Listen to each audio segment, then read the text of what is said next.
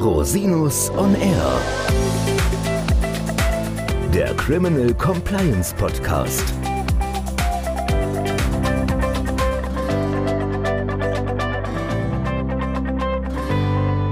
Herzlich willkommen zum Criminal Compliance Podcast. Schön, dass Sie wieder eingeschaltet haben. Mein Name ist Christian Rosinus und unser heutiges Thema ist deutsches und europäisches Lieferkettenrecht bzw. deutsche und europäische Lieferketten-Compliance. Und ich habe mir dazu einen ganz tollen Gast eingeladen, Herrn Dr. Martin Schorn von der Kanzlei Pohlmann Company.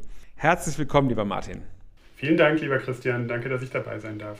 Ja, es ist toll, dass du dir die Zeit nimmst, über dieses echt akute Thema zu sprechen. Vielleicht magst du dich mal ganz kurz vorstellen. Wo kommst du her? Was ist so dein Tätigkeitsschwerpunkt?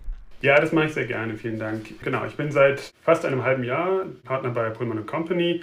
Pullman Company ist ja bekanntlich eine Compliance-Boutique. Das heißt, wir bearbeiten hauptsächlich Compliance-Themen, präventive Compliance, aber auch Investigations und das unter einem unterschiedlichen Blickwinkel. Wir sind im Kern zwei Häuser unter einem Dach. Wir sind eine Anwaltskanzlei und eine Advisory-Firma, was eben bedeutet, dass wir gerade Themen wie Risikoanalyse, die ja sozusagen ein Kernbestandteil auch des Lieferkettenrechts sind, nur mit anwaltlichem Sachverstand, betreiben, sondern eben auch mit entsprechendem, auch technischer Unterstützung und eben auch mit den Kolleginnen und Kollegen aus dem Advisory-Bereich, die dort eben einen, einen wirtschaftswissenschaftlichen Hintergrund mitbringen. Ähm, ich selber habe einen strafrechtlichen Hintergrund, habe auch in der Kanzlei, wo ich vorher war, primär im Strafrecht gearbeitet, aber da eben auch immer mit den Themen Compliance und präventive Compliance und hier eben auch mit dem Schwerpunkt Lieferkette. Also Lieferkette ist ja ein heißes Thema im Compliance-Bereich, insbesondere vor dem Hintergrund des Lieferketten-Sorgfaltspflichtgesetz in Deutschland und der europäischen Richtlinie auch zur Lieferkette. Vielleicht kannst du uns mal kurz erklären, was sind denn da die aktuellen gesetzgeberischen Initiativen bzw. Gesetze und was ist da geplant und in welche Richtung geht das ungefähr? Ja, in Deutschland haben wir ja nicht mehr nur eine Initiative, sondern tatsächlich ein Gesetz seit einiger Zeit, seit einigen Monaten, wobei wir sozusagen ein, ein verkündetes, aber noch nicht in Kraft getretenes Gesetz haben. Die gesetzgeberische Initiative hat ja auch einige Zeit in Anspruch genommen, vieles war dort umstritten. Jetzt haben wir ein fertiges Gesetz, das wird aber erst zum 01.01.2023, sprich in knapp neun Monaten, in Kraft treten zumindest in einer ersten Tranche für Unternehmen mit mehr als 3000 Mitarbeiterinnen und Mitarbeitern, dann im, im Jahr drauf, 2024, für Unternehmen mit 1000 Mitarbeiterinnen und Mitarbeitern. Und das ist einer der wesentlichen Unterschiede, wenn wir schon darauf eingehen wollen, zum geplanten europäischen Lieferketten-Richtlinienentwurf, der seit einigen Wochen jetzt veröffentlicht ist, der eben eine deutlich niedrigere Anwendungsschwelle vorsieht, was die Mitarbeiterzahlen angeht. Kommen wir vielleicht gleich noch darauf zu sprechen. Im Rahmen des deutschen Gesetzgebungsverfahrens war nämlich immer auch die Rede davon, ob es jetzt wirklich sinnvoll ist, hier einen deutschen Alleingang zu fahren, weil am Ende ja deutsche Unternehmen, die Lieferkette ist ja weltweit, sozusagen zu überwachen, durchaus auch einen Wettbewerbsnachteil gegenüber anderen sozusagen weltweit agierenden Unternehmen haben könnten, wenn sie eben diese strenge Lieferketten-Compliance umsetzen müssen, sodass immer schon auch die die deutsche Politik oder die politischen Initiativen in Richtung auf eine europäische Ebene oder eine europäische Regelung hinwirkte. Und das ist jetzt mit diesem ersten Richtlinienentwurf, mehr als ein Entwurf gibt es ja nicht, im ersten Schritt geschehen, der jetzt als Kommissionsentwurf seit einigen Wochen veröffentlicht ist. Kannst du vielleicht mal grob die Eckpunkte sagen? Also wir haben ja schon einen Podcast gemacht zum Lieferketten-Sorgfaltspflichtgesetz, quasi eine grobe Zusammenfassung, da können Sie gerne auch nochmal reinhören, aber vielleicht kannst du es für uns jetzt kurz nochmal zusammenfassen und auch in Kontext setzen, mit dem, was sozusagen geplant ist. Und du hast ja auch schon erste Beratungspraxis zu dem Thema. Vielleicht können wir da das Thema dann auch noch ein bisschen streifen an der Stelle. Ja, vielleicht ganz kurz zum Lieferkettengesetz, also zur deutschen Regelung. Man denkt, es ist ja noch Zeit, es sind ja noch einige Monate, bis es zumindest für die größeren Unternehmen in Kraft tritt. Die Zeit wird aber knapp, wenn man sich anschaut, was das Gesetz im Zweifel alles verlangt. Zum einen natürlich Anwendungsbereich, hatten wir darüber gesprochen, stur auf die Mitarbeiterzahl abgestellt. Da kommt es also gar nicht darauf an, in welchen Branchen ein Unternehmen unterwegs ist. Das heißt eher sozusagen risikoferne Unternehmen, die schlicht einfach diese Mitarbeitergrenzen überschreiten, müssen sich jetzt erstmals mit diesen Themen beschäftigen, die das in ihrer normalen Geschäftspartner Due Diligence vielleicht noch gar nicht auf dem Schirm hatten. Ja, das stellt viele Unternehmen vor Herausforderungen. Dann muss man einfach mal sozusagen schauen, was ist eigentlich die Lieferkette. Man muss eine Risikoanalyse umsetzen, was natürlich eine erfordert, dass man sich Gedanken über die Lieferanten macht, überhaupt erstmal die Lieferanten ermittelt. Das ist jede Putzfirma, die eine Filiale irgendwo in, einem, in einer Niederlassung putzt, genauso wie eben der Tier One Supplier, mit dem man viele Millionen Umsatz im Jahr macht. Also da gibt es sehr, sehr große Unterschiede bei den einzelnen Lieferanten und dann muss man eben diesen Lieferanten gegenüber Präventivmaßnahmen umsetzen, insbesondere vertragliche Regelungen, einen Lieferantencode of Conduct durchsetzen und gegebenenfalls dann eben auch Abhilfemaßnahmen bei Verstößen. Das ist alles eine Menge was da zu tun ist, was eben auch bedeutet, die Zeit bis zum Inkrafttreten des Gesetzes kann ja durchaus knapp werden. Die europäische Regelung greift vieles dieser Themen auf. Anwendungsbereich ist etwas weiter. Die Mitarbeiterschwelle fängt schon bei 500 Arbeitnehmerinnen und Arbeitnehmern an. Es gibt dann so einen kumulierten Anwendungsbereich Mitarbeiter plus einen bestimmten Umsatz, was aus meiner Sicht Handelsunternehmen klar benachteiligt, bei denen sozusagen der Umsatz vergleichsweise hoch ist im Vergleich zum Gewinn. 150 Millionen ist die Umsatzschwelle. Es gibt sogar noch einen Anwendungsbereich für Unternehmen mit 250 Mitarbeitern und 40 Millionen Umsatz, wenn 50 Prozent dieses Umsatzes in bestimmten Risikobranchen, Textil, Lebensmittel, Landwirtschaft erzielt werden. Was eben auch wieder bedeutet, Handelsunternehmen dürften hier deutlich eher drin sein. Da wieder Stichwort Level Playing Field, die EU-Regelung sieht eben auch vor, dass eben nicht nur Unternehmen mit Sitz in Deutschland oder beziehungsweise der EU betroffen sind, sondern eben auch ausländische Unternehmen, sofern sie Umsatz in der EU machen.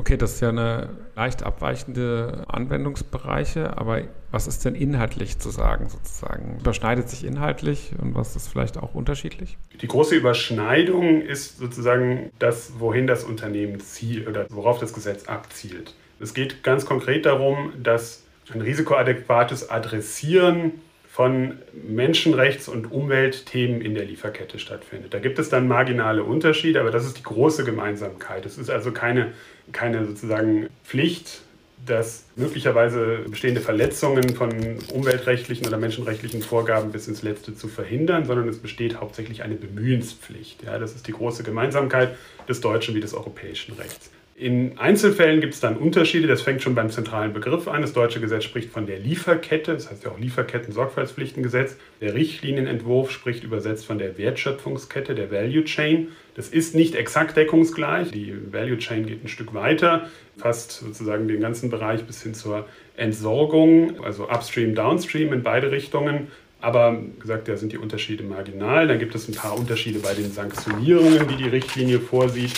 Es gibt ein paar Unterschiede auch beim Geschäftsbereich, der umfasst ist. Bei der Mitarbeiterzahl, um die es geht, zählen verbundene Unternehmen zusammen, sprich eine Konstellation, wo wir oben eine Holding haben, die vielleicht vergleichsweise wenig eigene Mitarbeiterinnen und Mitarbeiter hat, gehört aber dann sozusagen dazu, was es eben erlaubt, in einem Konzern eine Lieferketten-Compliance ein Stück weit zu zentralisieren. Das macht die Richtlinie nicht. Die Richtlinie spricht nur vom einzelnen Unternehmen, stellt also stur auf das einzelne Unternehmen ab umfasst zwar dann auch Subsidiaries, aber da geht es dann nicht um die Frage des Anwendungsbereichs. Das heißt, für die, für die Frage, welches Unternehmen muss jetzt eigentlich das Lieferkettengesetz bzw. Diesen, diesen Richtlinienentwurf dann anwenden, kommt es stur darauf an, wie viele Mitarbeiterinnen und Mitarbeiter hat jedes einzelne Unternehmen. Und erst dann stellt sich die Frage, sind hier möglicherweise Subsidiaries in die Risikomanagementmaßnahmen mit einzubeziehen. Was dann am Ende vielleicht zu einer ähnlichen unseligen Entwicklung kommen könnte, wie wir das ja schon von der Whistleblower-Richtlinie kennen, dass nämlich die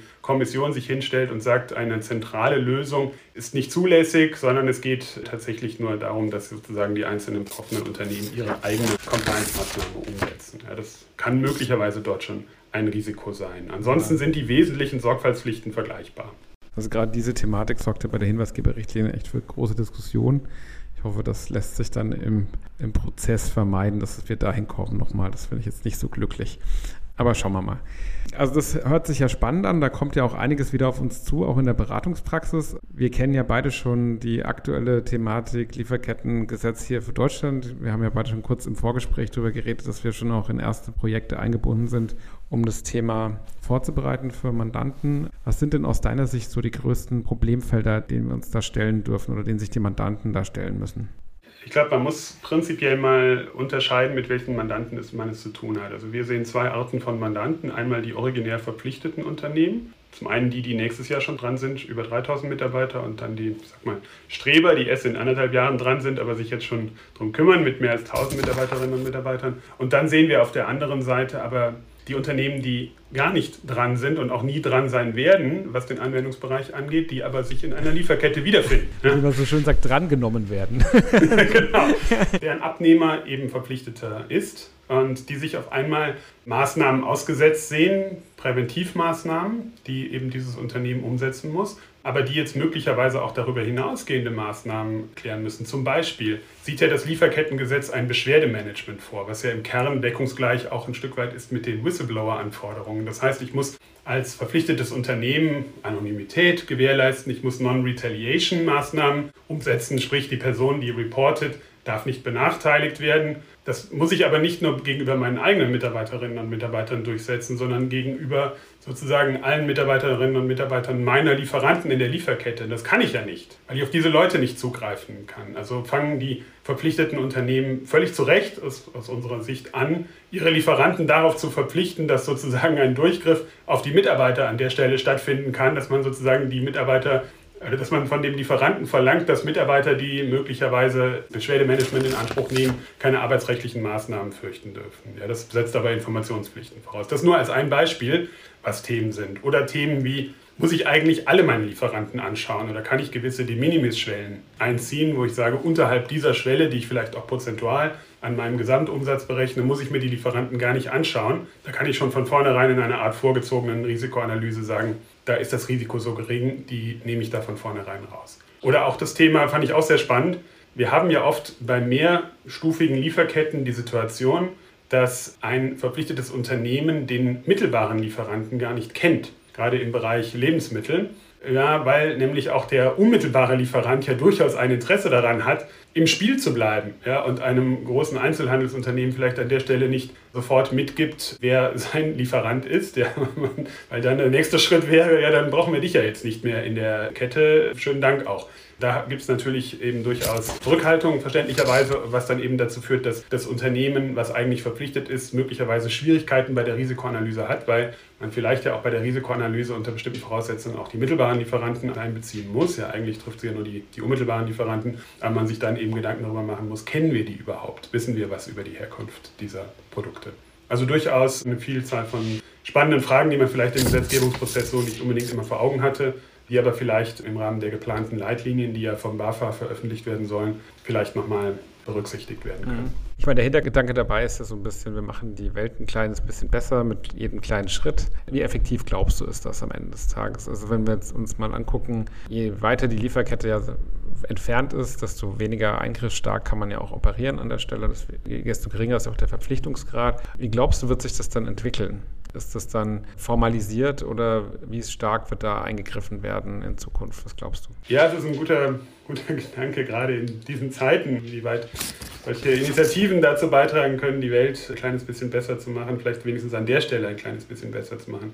Ich glaube, man darf ehrlich gesagt solche Maßnahmen nicht unterschätzen. Ich will generell nicht einer immer weitergehenden Regulierung das Wort reden, aber man muss sozusagen schon konstatieren, dass durchaus auch bestimmte Regulierungsmaßnahmen ja nicht immer nur sinnlos waren, sondern ja durchaus auch an der einen oder anderen Stelle Wirkung zeigen. Ich glaube, dass das insbesondere bei einem Lieferkettenmanagement der Fall ist, weil auch wenn verschiedene NGOs im Gesetzgebungsverfahren kritisiert haben, dass wirksame Mechanismen wie beispielsweise eine eigene zivilrechtliche Haftung bewusst weggelassen wurden vom Gesetzgeber dass der, damit wir es vielleicht mit einem zahnlosen Tiger ein Stück weit zu tun haben, glaube ich trotzdem, dass allein das Haftungsrisiko, was hier im Raum steht, also das ordnungswidrigkeitenrechtliche Haftungsrisiko, was hier im Raum steht, durchaus dazu führt, dass die Unternehmen sich sehr wohl Gedanken über ihre Lieferkette und ihre Lieferanten machen werden und immerhin dann auch Maßnahmen ergreifen werden, die dazu führt, dass man, dass man mit bestimmten Sachverhalten anders umgeht. Ich habe in der Beratungspraxis noch vor Inkrafttreten des Lieferkettengesetzes, was ja immer noch nicht der Fall ist,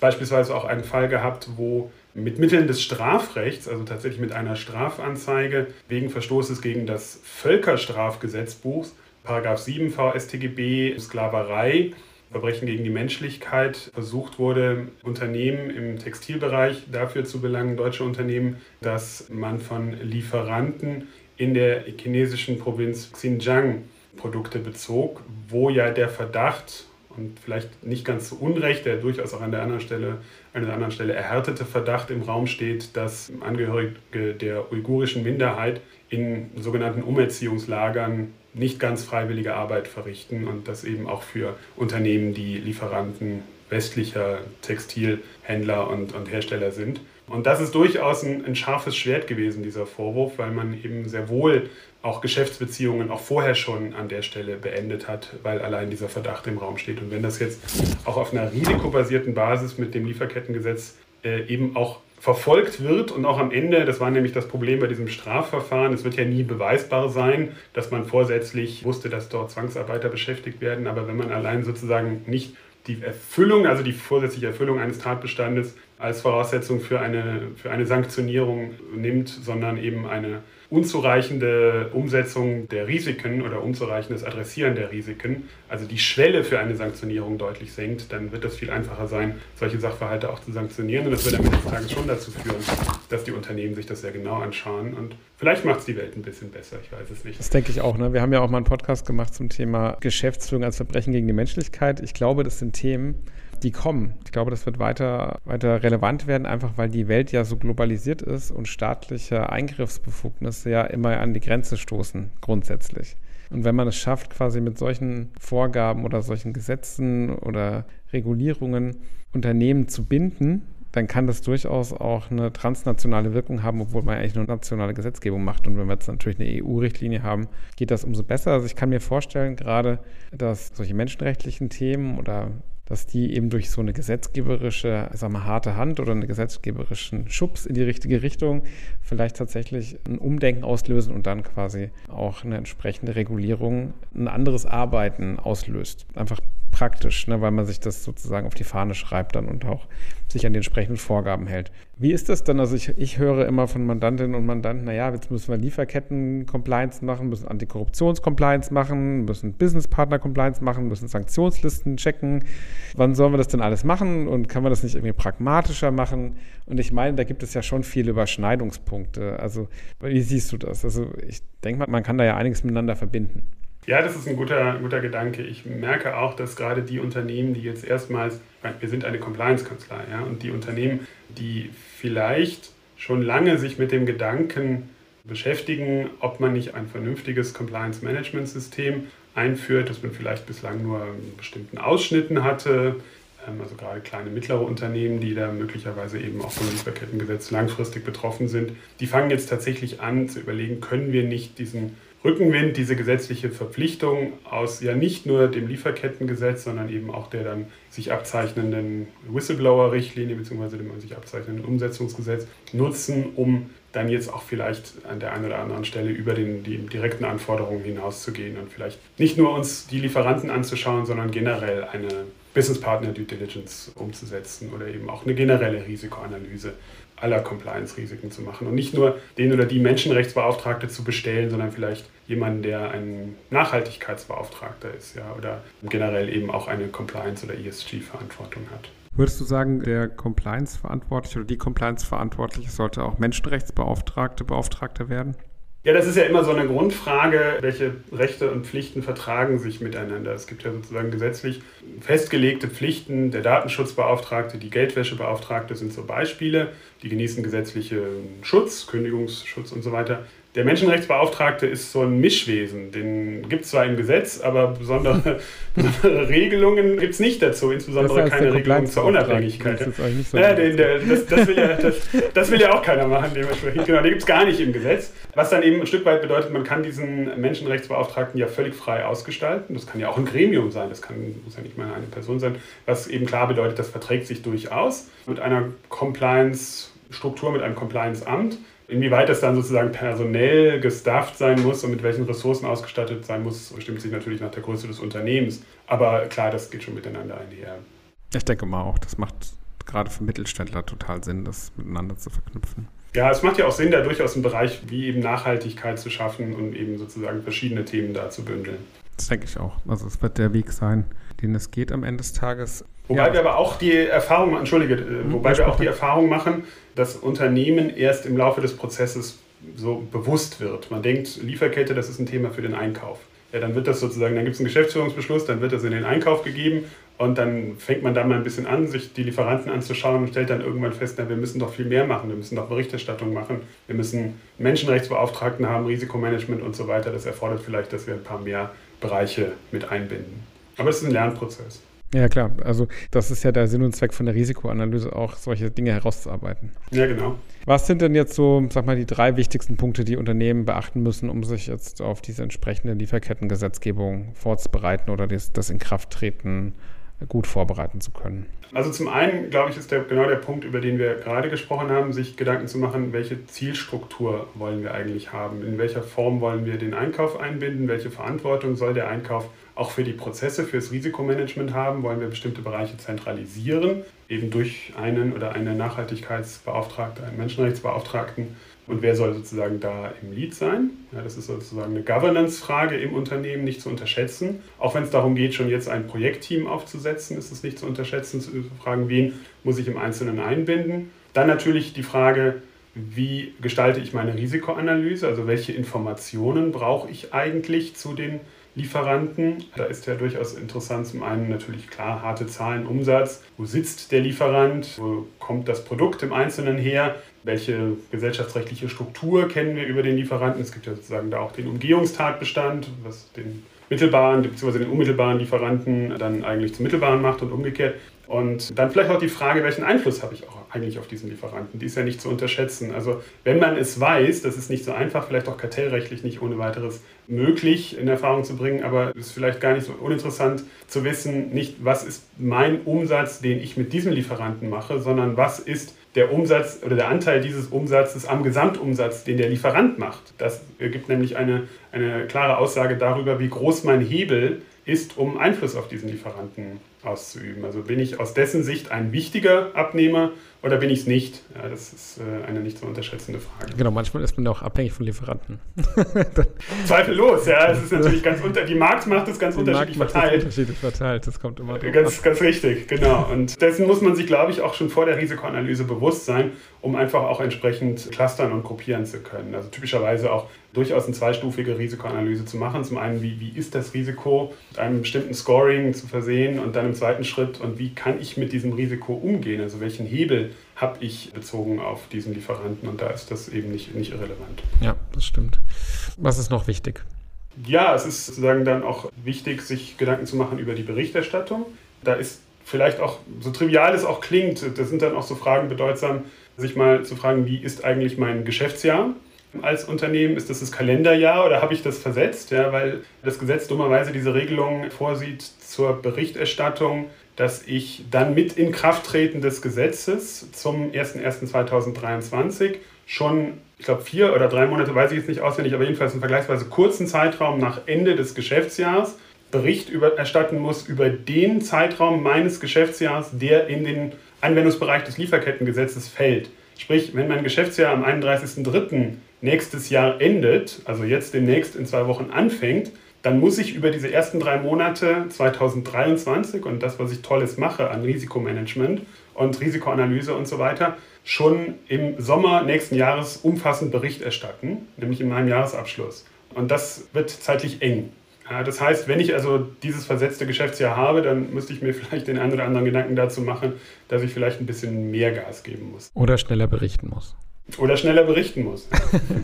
Aber das ist auch eine große Gemeinsamkeit zwischen deutschem Gesetz und der Richtlinie, wobei die Richtlinie stur aufs Kalenderjahr abstellt und sagt, ich muss vier Monate nach Ablauf des Kalenderjahres berichten. Und das, glaube ich, stellt Unternehmen, die eben ein versetztes Geschäftsjahr haben, durchaus vor Herausforderungen, weil sie dann an zwei Zeitpunkten berichten müssen. Das halte ich auch für, für eigentlich nicht umsetzbar, was die Richtlinie, der Richtlinienentwurf da bestellt. Das ist eine unglückliche Regelung. Ja, klasse. Ich glaube, wir haben einen ziemlich umfassenden Parforce-Ritt gemacht durchs Lieferketten-Compliance-Recht. Haben wir noch irgendwas vergessen, was wir noch nicht erwähnt haben? Nein, ich glaube, wir haben die wesentlichen Punkte adressiert. Natürlich noch viel mehr, als wir jetzt in der kurzen Zeit ansprechen konnten. Aber ja, ich bin froh, dass wir hier die Gelegenheit hatten, ein paar Dinge schon zu besprechen. Ja, klasse. Vielen, vielen Dank, dass du dir die Zeit genommen hast. Es war super informativ und ich glaube auch, wenn die Hörerinnen und Hörer Fragen haben, ich werde deine Kontaktdetails in den Shownotes vernetzen. Da können Sie sich, liebe Hörerinnen und Hörer, jederzeit gerne an Herrn Schorn wenden. Nochmal danke, dass du da warst und falls Sie, liebe Hörerinnen und Hörer, Fragen an mich haben, mich erreichen Sie unter info at rosinus-on-air.com. Vielen Dank, dass Sie zugehört haben. Bis zum nächsten Mal. Ich freue mich auf Sie. Danke auch.